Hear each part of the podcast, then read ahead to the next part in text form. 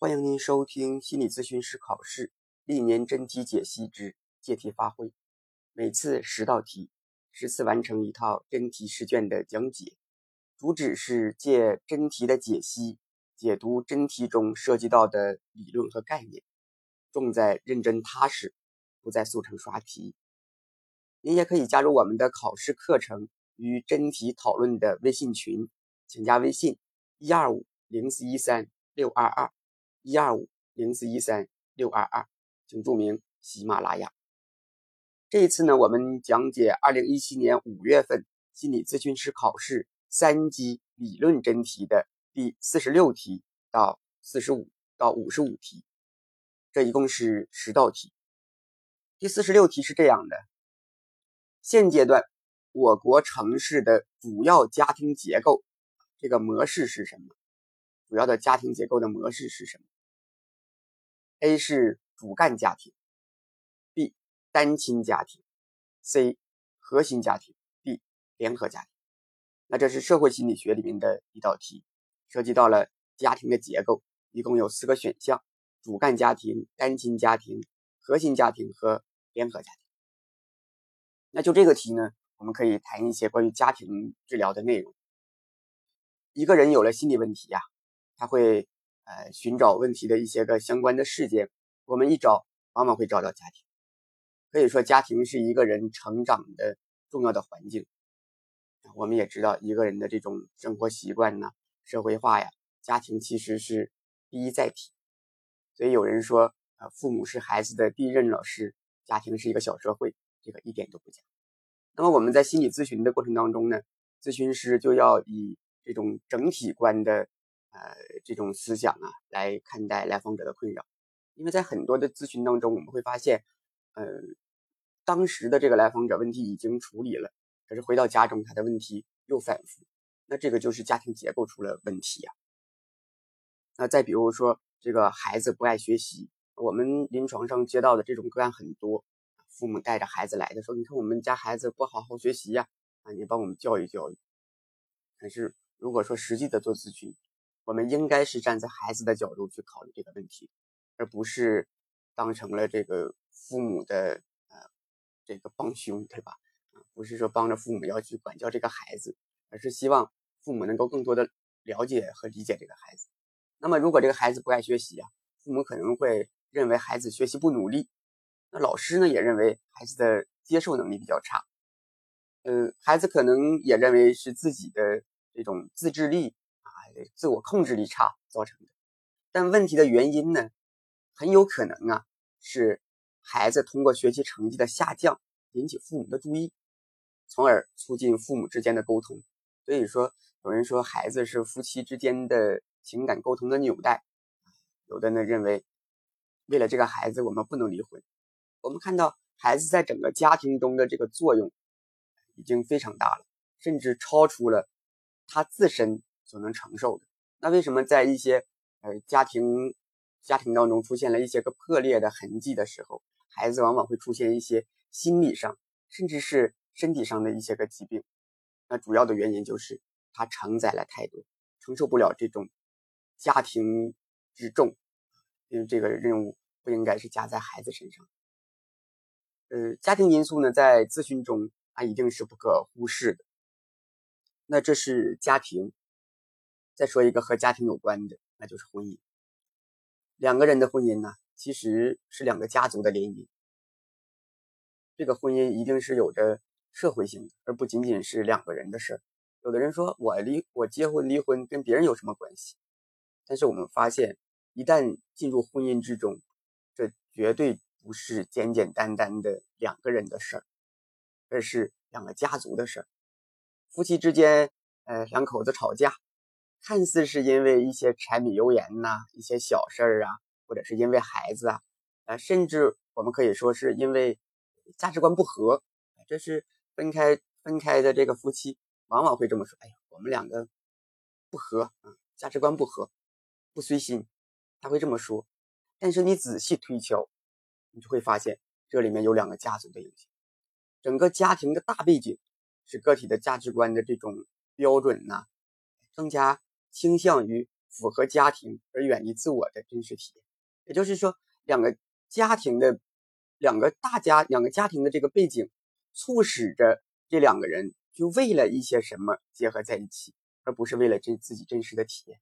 那这里一定会有家庭的影响，而一旦家族中的这种观念卷入到两个人的婚姻当中，就会使原本纠缠但可以自主调整的二人关系，可以说是加入了某种黑暗的力量。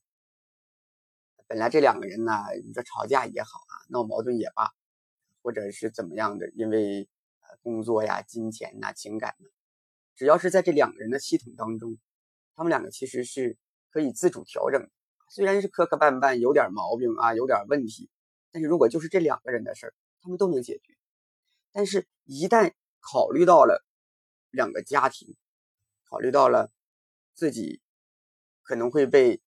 家庭中的人评判会被别人看不起，或者是呢，如果不这样做，家人会指指点点等等，这些力量，这些力量一旦加入，那么家庭中这个成员就会发现，他不自主的就会按照某种原生态的家庭模式呈现出来，可能是他们不愿意的，但是呢，他们就不得不这样，就像是被一种神秘的力量控制住了，是这样。但是我们说，呃，我们甚至愿意在这种力量控制当中，我们不愿意离开家庭。为什么？因为家是一个安全的港湾，家是一个能够让人像是一头猪一样懒懒的躺在那儿，啊，非常安全的待在那儿的这么一个地方。家是一个温暖的地方，也是一个让人无论发生了什么事儿，哎，都可以回到的这个地方，因为那里面有。自己最爱的亲人，也有人说呀，家是一个不讲理的地方。没错，家里面是不讲理，他有的是，有的是爱，有的是情，不是道理。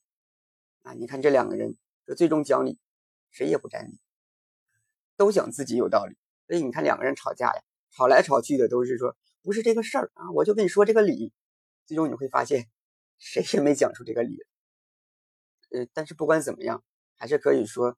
呃，还是可以将这个家庭呢分为一些可以区分的结构和模式，这样便于我们去研究，呃，也便于去调整。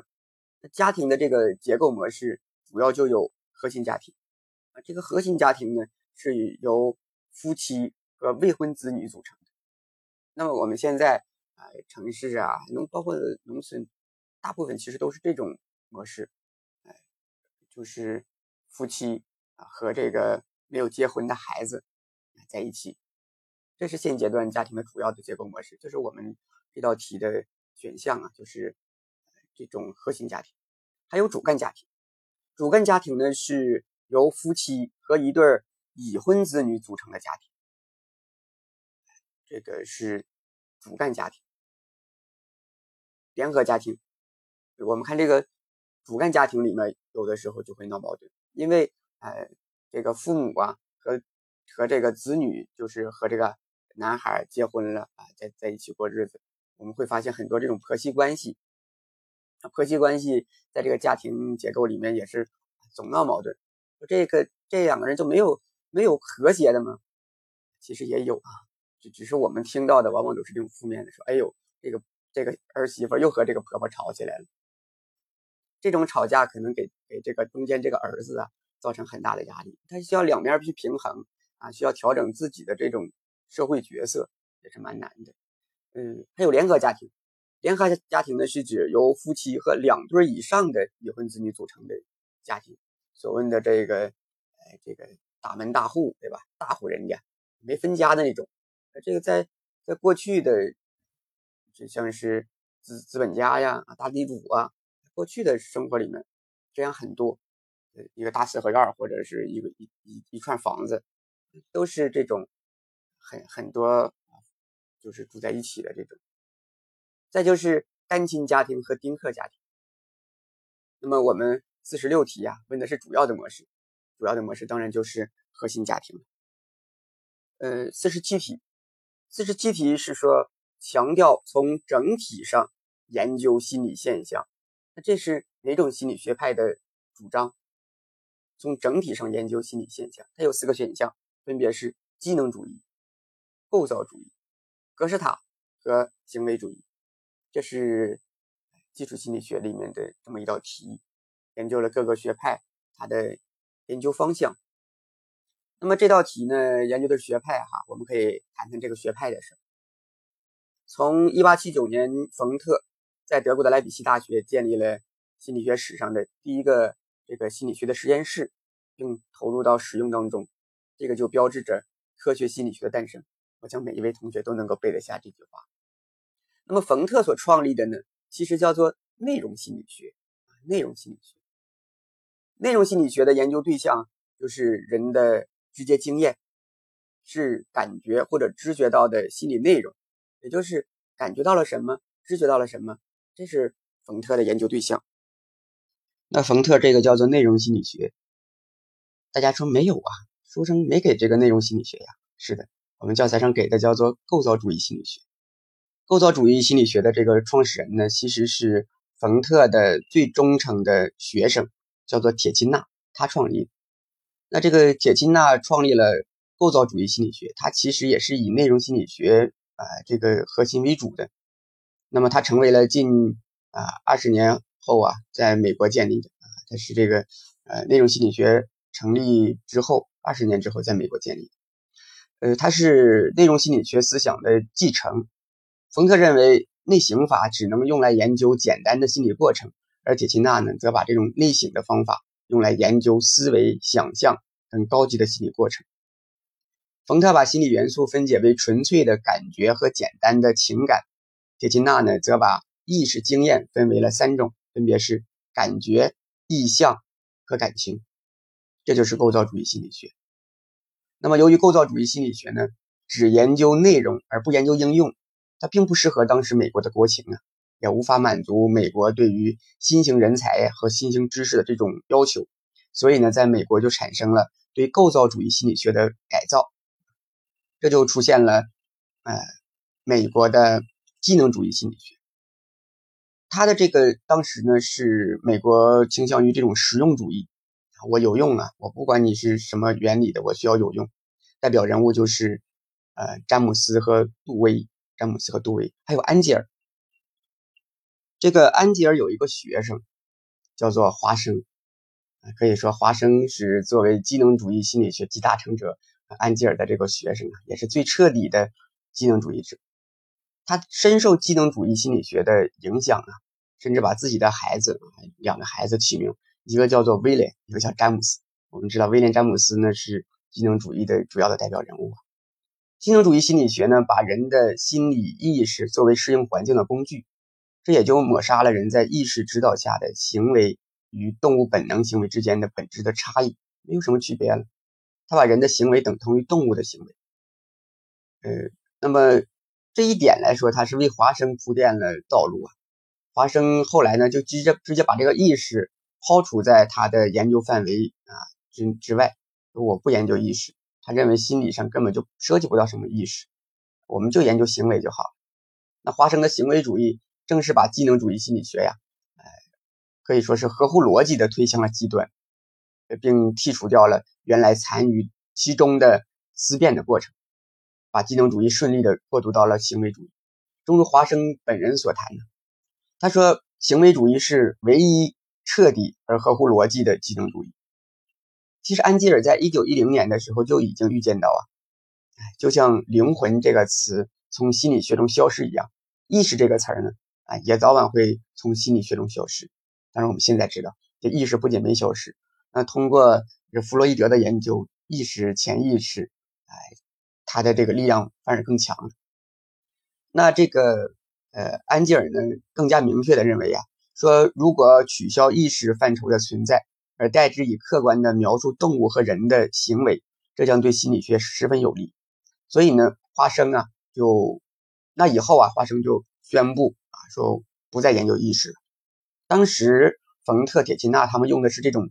内省法，内省法，呃，华生宣布取消意识，反对内内省法，那并不是说对机能主义方向的背叛，而是这种方向发展的必然结果。可以说，华生呢，他如果说呃反对的，他更反对的是构造主义，而不是机能主义。他发展了机能主义，那么，呃，这个行为主义啊，比机能主义做的更加彻底，他完全抛弃了、抛开了这种意识和内省。行为主义的主要观点呢，就是心理学不应该研究意识，而应该研究行为，把行为与意识完全的对立起来。呃，在研究方法上呢，这个行为主义采取的主要就是呃实验法，而不是内省法，这是他们之间的一个区别。下面说一下格式塔心理学。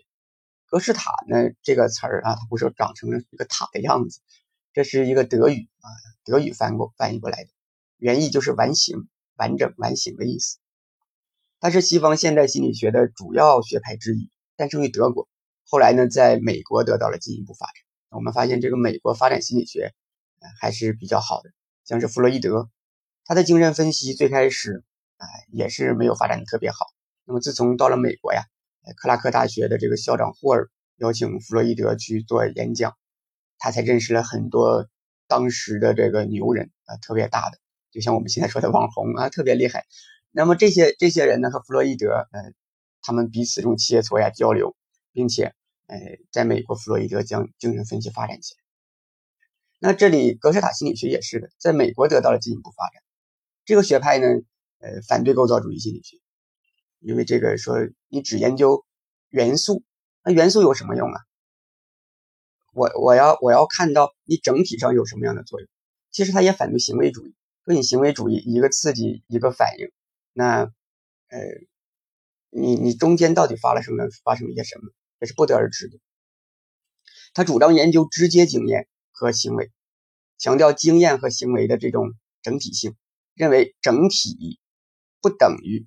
并且大于部分之和，主张以整体的动力结构来观察研究的对象。这个学派的创始人呢是韦特海默、科勒和考夫卡，他们是他们是这个意识之徒啊，一个老师教出来。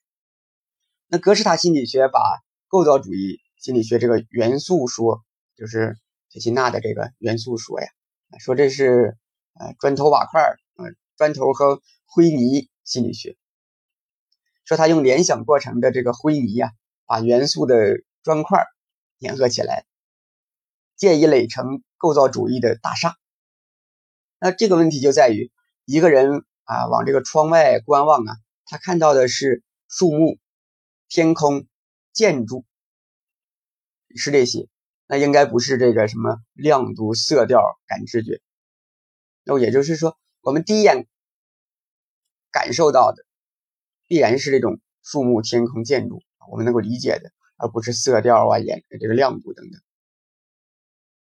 那说，呃，那这样呢？从构造，从这个这个呃完形学派来说，构造主义所研究的就是这些个琐碎的单元的。那完形学派认为，你研究这些有什么用啊？是吧？那个米勒呀，曾举过一个有趣的例子。用以说明当时格式塔心理学的声势和构造主义心理学的困境。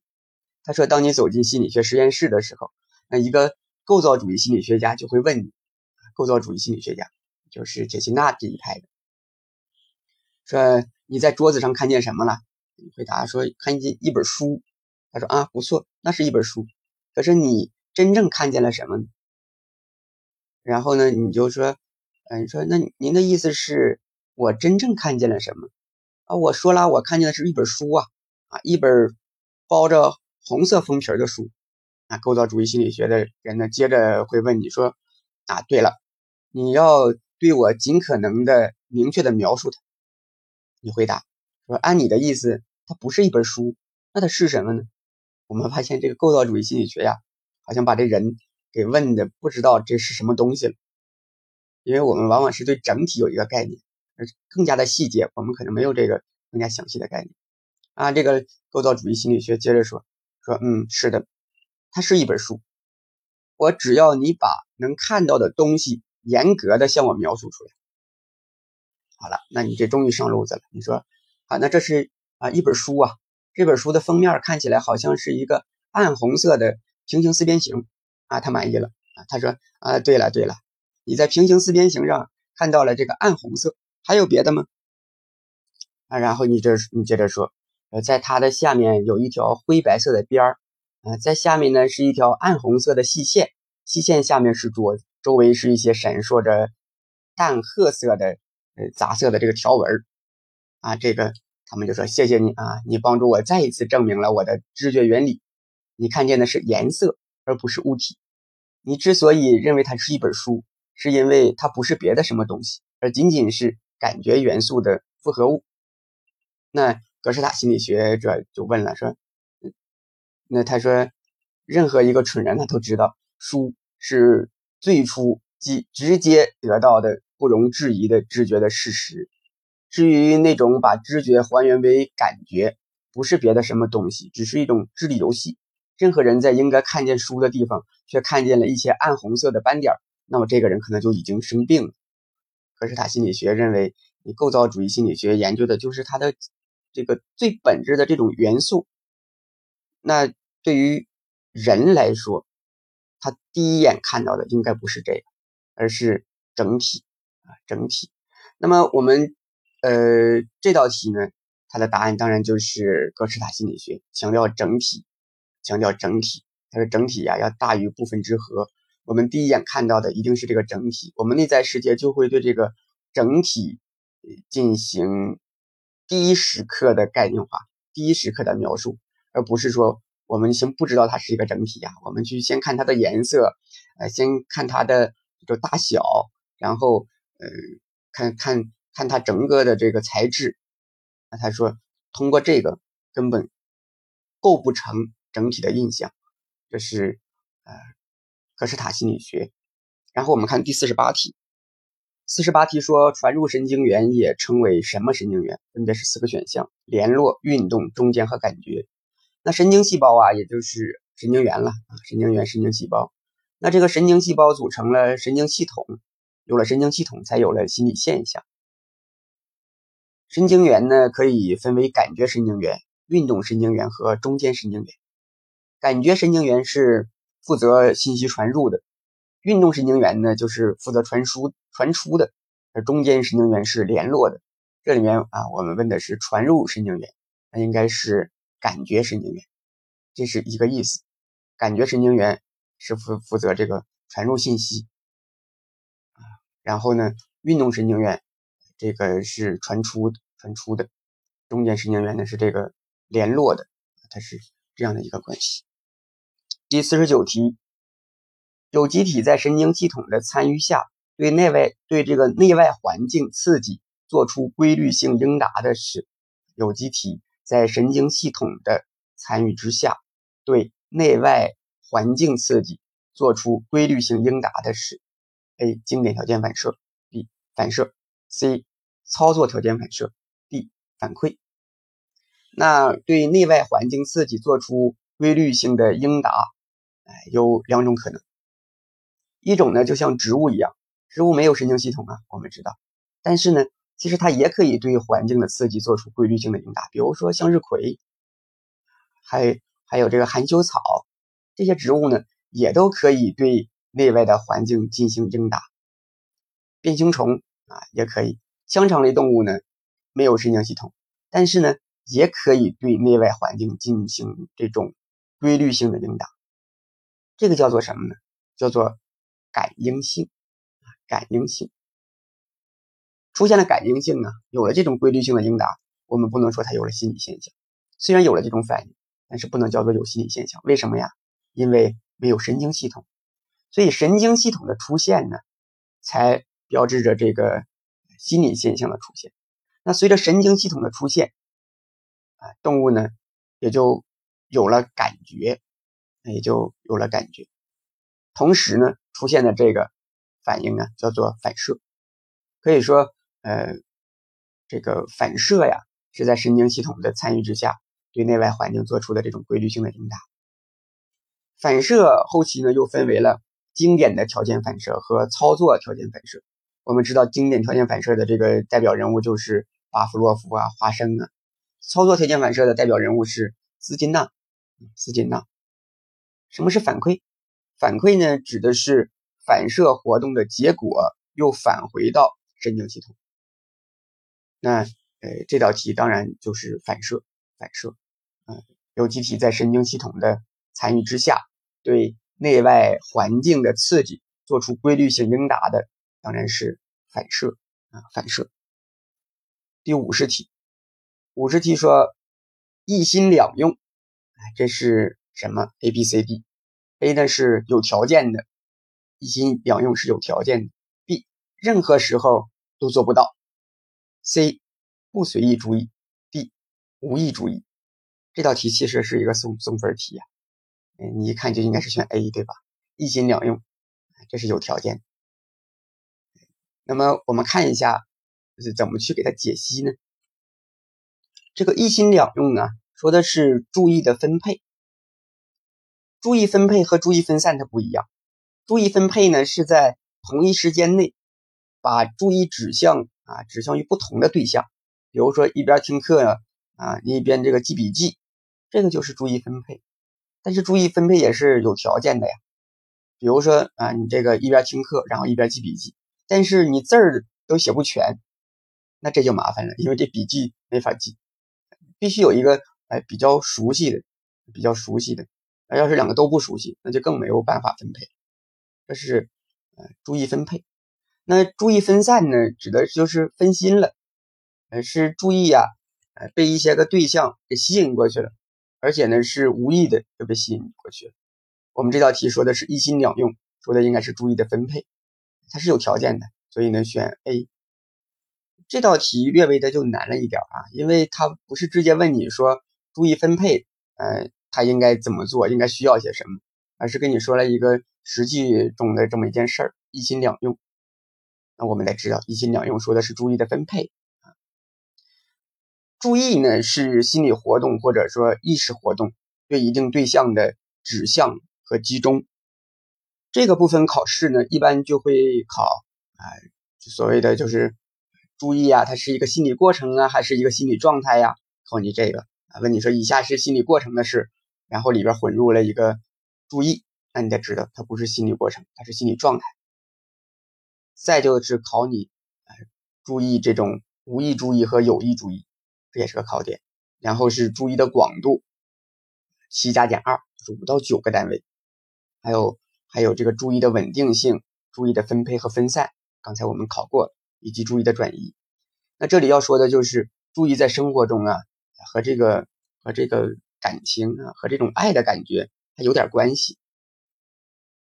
那两个人交往，一方通过言语和行为想让对方注意自己，但对方呢偏偏没有注意到，或者是没有根本就没有想去注意，就就感觉不在乎。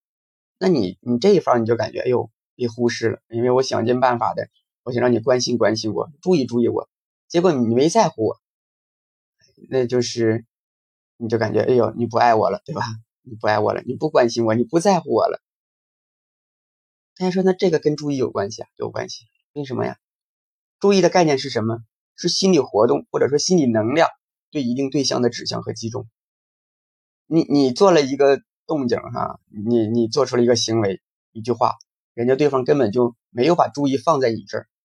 没有将他的心理能量投到你这儿，他可能在那儿啊玩手机、看书啊做工作、玩王者荣耀啊，不管是哪一种吧，总之他心思好像是没在你这儿，所以你觉得对方不爱你，表现出来的就是这个注意没有转移到你这儿来，没有集中到你这儿来，没有指向到你这儿。那么，呃，你就你就甚至你要往深了想啊，你就会想，如果一个人呢？愿意将自己的心理能量指向你，他又指又集中到你这儿，哎，你就感觉特别的受宠啊，特别的这个被关注。可是如果一个人不愿意将心理能量放到你这儿，你感觉怎么样？就感觉不被爱了啊！你甚至讲，就你这个东西重要，我不重要。那你说这所有的话说出来的，都是一种不被爱的感觉。那我我们这里面就提啊，如果我们去爱护对方。嗯关心，在意他，你就会发现你的注意力就会放在这儿。呃，注意呢，可以理解为意注，反过来说也成啊。意注就是意念、意识的灌注，这需要两个条件才能够完成呢。一个是要要有足够的心理能量，你心理能量如果不足，你想这种关注也做不到。也就是说，你还昏昏沉沉的呢啊！你你去，你去注意谁去？没那个心思，心有余力不足吧？那这个时候出现的病态现象呢，就叫做注意的减弱，因为你能量不足啊！你看什么你就你就你就打不起精神来，这叫注意的减弱。另一个条件呢，就是说注意你得有目标啊，没有目标，哎，也就没办法有这个关注你的能量，你是散的呀。那如果哎注意集中在了一个地方，不能够再注意与关心其他的事物了，就是所谓的把你心神呐都收去了，就这感觉，你就觉得哎呦，就一定会注意这个事儿，你分不开心去想别的事儿了，注意别的事儿了。那这个时候如果出现了病态的现象，就叫做。注意狭窄！我是说，如果出现病态现象，不见得所有的这个注意狭窄都是病态。比如说应激状态、应激状态、催眠状态也都可以出现这种注意的狭窄。这是呃和注意有关的两个部分：注意狭窄，呃，注意减弱。我就说了一些，它俩有点区别。刚才大家也能够听得出来，注意减弱呢是这能量不足了，注意狭窄呢是转移不出去了，能量可能还是足着呢。这是第五十题呀，是关于一心两用的。我们说它叫做注意的分配啊，它是有条件的。然后我们看五十一题，有预定目的的，但不要一直努力的注意，这个是什么呢？考的也是注意，答案有四个：有意后注意、有意注意、不随意注意和无意注意。这个事儿啊，要是不学习，不知道这四个到底有啥关系、啥区别。那我们得谈谈，这个四个选项都什么意思？呃，我们先说这个 B 有意注意，这里面的这个意呢，指的其实是意志啊，意志。有意注意啊，这个意指的是意志。有意后注意呢，说的是什么呢？说的是需要付出意志努力的这个注意，需要意志努力这个注意。我们知道意志有两个特点，一个就是它的目标性。另外一个是付出要付出努力的，所以意志啊有意一说有意，那就说明你得有付出努力，不需要不付出努力啊注意不了。那有意注意的特点就是有预定的目标，需要付出努力，这也叫做随意注意。嗯，有这个有呃有随意注意啊，就有不随意注意。不随意注意呢也叫做无意注意，就是我们这里的选项 D，无意注意。也就是不需要一直配合的，也没有预定的目的。那在这个选项当中，C 和 D 呢是一个意思，就是不随意注意和无意注意，它俩是一个意思。你想啊，单选好，它俩都出来了，全部给排除，它俩是一个意思啊。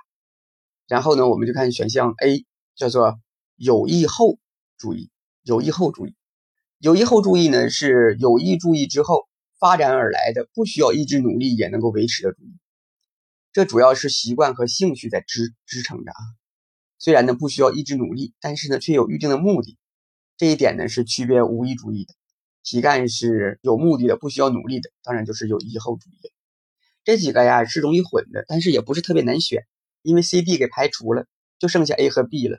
而 B 呢是有意的，也就是啊需要有意注意呢需要这个这个意志配合。那 A 项就是有意后注意啊，曾经是。有意志配合的，后来变成后了，那就不没有意志了。但是又有注意，有预定目的，所以应该是 A 项。五十一题，A 项。五十二题，题干是这么说的：看见天安门啊三个字，脑子里呢就出现了天安门的形象。这个是什么？很明显，这不是原题，对吧？那看见天安门这三个字了，脑子里啊就出现了天安门的形象。这个是什么？四个选项。表象、在任、想象和语义机，这个四个选项太像，能排除的可能是想象。然后呢，A 表象、在任，B 语义机，这三个都是记忆的范畴，想象是思维范畴。这是我们第一感觉从呃四个选项里面能够得到的信息。那么我们再看题干，看见天安门三个字，这是看见字儿了，脑子里就出现了天安门的形象。形象出现了，形象这应该是表象啊，但是看看好像又有点像在任，而且呢，这里说出现了看见了天安门三个字儿，这个是不是和语义记忆有关系呢？越看越混，这个题可怎么答呢？确实有点难。那我们来辨析一下，辨析一下。此题呢说的是脑子里出现了天安门的形象，那这个就是过去感知过的事物的形象在头脑中的再现。那这就是表象的过程，这就是表象的过程。表象没有创造出新的形象，它是一个记忆过程。创造出新的形象呢，就是想象了。表象是想象的材料，想象呢是思维的过程。比如说梦啊，梦就是一个想象，而且是无意想象。那呃，我们说这个梦就是一种无意想象啊，无意想象。同样的，这个意仍然指的是意志，就是没有预定目的的想象啊，没有说你做梦啊，我先想想我今天晚上做个什么梦，一般也都不灵啊，你想了也不做。这个这是一个呃梦啊梦。幻觉也是无意想象啊，幻觉也是。那么我们这个选项里的 B，B 说的是在任，在任，再认呢是指经验过的事物再度出现，有熟悉之感，并且能够识别它啊，确认它，这个就是再认。那大家说对呀，我看见天安门三个字了，脑袋里面啊出现了这天安门的形象，这这不是再认吗？还真就不是再认啊，不是。那怎么算再认了呢？如果是看见三天安门的这三个字，然后你认出来了，这个叫再认啊。你说我这三个字我认识，这叫再认。我们考试啊，看见那个 A、B、C、D 四个选项，其中你看见一个选项跟你特殊，你说我认识它啊，我特熟悉它，那这个就是选项，这个叫做再认。嗯，关键的是同样的事物再次出现，然后你认出来，这个叫再认。那如果不是同样的事物啊，是借着某个事物想到的，这叫回忆。所以呢，这道题呀，要是说有回忆，可能也得选上，但是一定不是在任。为什么呀？因为在任，说你看见这天安门了，你说哎，我好像我来过啊，我我知道这个是天安门呢，我来过这儿，我认识它，这叫在任。你看见的是仨字儿啊，仨字儿呈现出来的是个形象，这个就不能叫做在任，这个不是在任。然后，哎，我们再看看这个选项里面啊，C 我们给排除了想象，然后就是 D D，D 呢也是一个非常强的干扰项啊，语义记忆。什么叫语义记忆？什么叫做这个语义记忆呢？语义记忆啊，是对各种组织的知识的记忆啊。如果题干中呢是看到天安门这三个字儿啊，联想到了天安门在北京，这就是语义记忆啊，他联想到了这个事儿。联想到了这个这里面的一些事情，这是语义记忆。那这里面的天安门三个字呢，是语言语言式的啊，语言是字儿嘛。其实呢，表象啊也可以由这个语言来启动，也可以由形象来启动。表象不仅是有视觉表象，还有动觉表象、声音表象都有。那语言启动的这个表象呢，如果和正在知觉的形象不同，就会出现这种信息提取的阻滞的现象。也就是说，这道题啊，他说的是天安门三个字儿，让你想想起了这个形象，它应该是表象，应应该是表象。而如果说呃这个看见天安门这三个字你认识它了，那这个就叫做在认啊。如果说我看见这个天安门的三个字，然后我又编起了一个故事，啊，这个故事里面怎么怎么样，这就是想象。那如果你说我看见这个天安门的这个三个字啊，我联想到了一些事情。而且呢，回忆起来一些事情，那这个呢，就就可能是语义记忆，因为语义记忆呢，它存储了这种语言的信息，比如说天安门这三个字儿，然后呢，哎，和这个这三个字儿联系到了一些事情，这就是语义记忆。它现在联系的不是事儿啊，而是天安门的这个形象，所以它应该是表象。我们来看这个五十三题。由于过去经验的影响，人们在从事某种活动前，往往有一种心理准备状态。这个是什么？迁移、启发、定势和图示。啊，我们知道这个应该是定势，是一种心理的准备状态。这道题其实蛮简单的啊，它考虑考的这是个定义。过去的过去的这种经验呢，可以使人们在从事某些活动前有一种心理准备的状态。这个就叫做啊定势。答案是 C 项定势。定式是一种无意动机，那定式是既有积极作用又有消极作用的。积极作用呢，啊，定势的积极作用，比如说叫做呃，见月晕而知风，见落叶而知秋。那你你看着这个信这个状态了，看到这个信息了，你知道下一步可能会发生什么？这是定势。这个刑侦警察呀，能一眼就辨出这个小偷啊、犯罪分子、走私分子，说这眼睛啊特别毒啊，一看就能看出来。那为他为什么能看出来呀？因为这就是一个定势的作用。心理专家哎，能够这个进行人格侧写，画出这个人格画像，这都可以。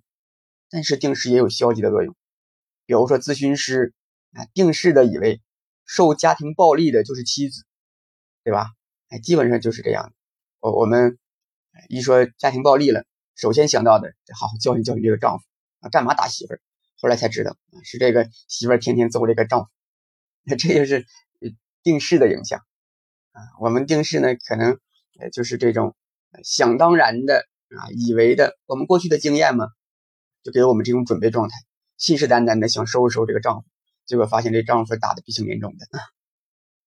再给大家出这么一个脑筋急转弯，说这个公安局局长啊。在路边同一位老人谈话，这个时候呢，就跑过来一个小孩儿啊，对着这个公安局的局长就说：“说你爸爸和我爸爸吵起来了。”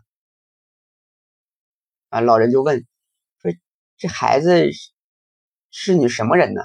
公安局长说：“啊，我儿子。”请回答，这两个吵架的人和公安局长是什么关系？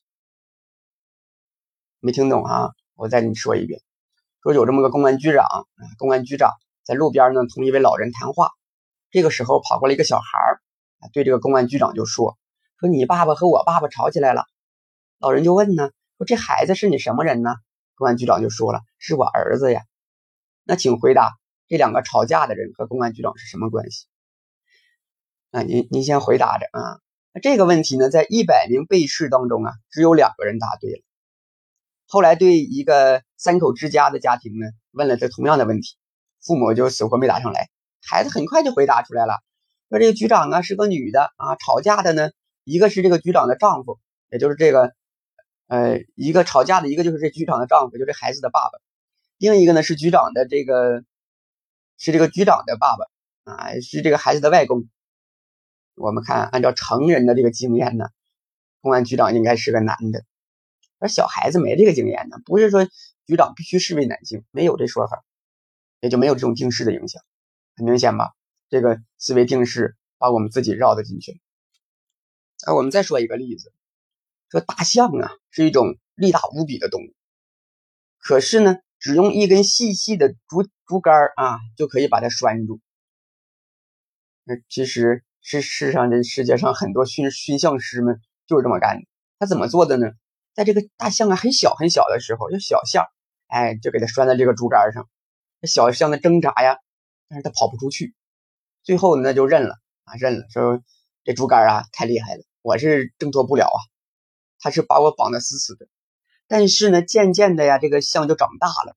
虽然它这个力量已经是是非常强大了，你别说这竹竿啊，你就给它个大树，它也能给你拔起来。但是他自己呢，却不知道，他的经验里面。啊，就是时时刻刻的有这么一个经验影响着他，说这竹竿太可怕了，我是逃脱不了，我逃脱一次就是收拾一次，我还跑不了。这是什么呢？就是过去的经验对于解决当下事情的一种准备的状态。